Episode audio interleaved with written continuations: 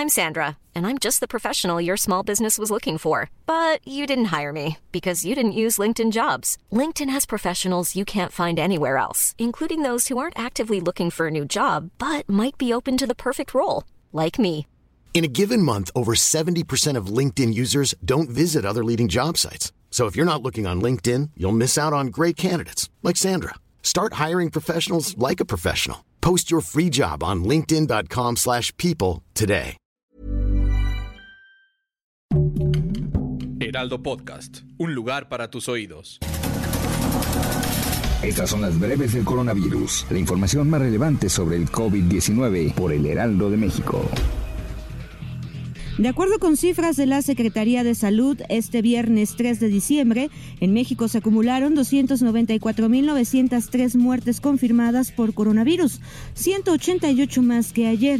En cuanto a los contagios, las autoridades han confirmado un total de 3.897.452, es decir, 3.088 contagios más que el día anterior.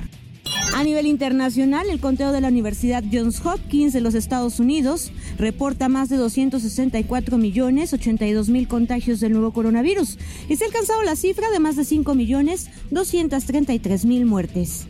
A través de su cuenta de Twitter, el subsecretario de Prevención y Promoción de la Salud, Hugo López Gatel, confirmó la llegada del primer caso en México de la variante Omicron de COVID-19. Se trata de una persona de 51 años de origen sudafricano quien presenta enfermedad leve y está internada voluntariamente en un hospital de la Ciudad de México.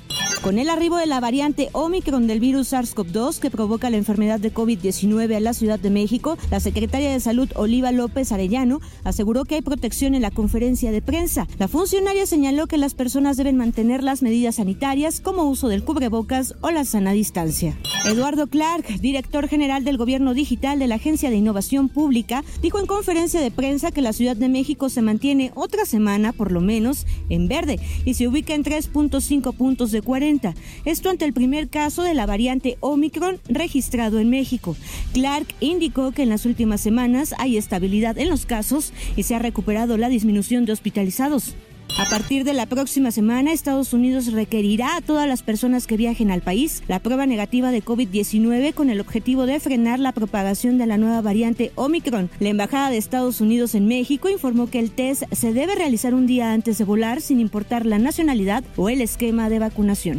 Estados Unidos envió este viernes 11 millones de dosis de vacunas contra la COVID-19 a distintos países, de las cuales 9 millones están destinadas a África, informó la Casa Blanca. No precisó a qué naciones enviaron dichas vacunas, aunque destacó que con este envío suman ya 100 millones el número de dosis que Estados Unidos ha destinado al continente africano.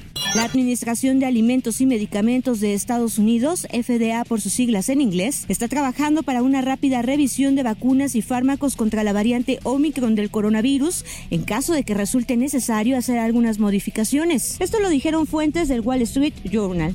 Australia informó que este viernes un estudiante que no ha estado en el extranjero ha dado positivo a la variante Omicron del COVID-19, lo que podría ser el primer caso de transmisión local en el país.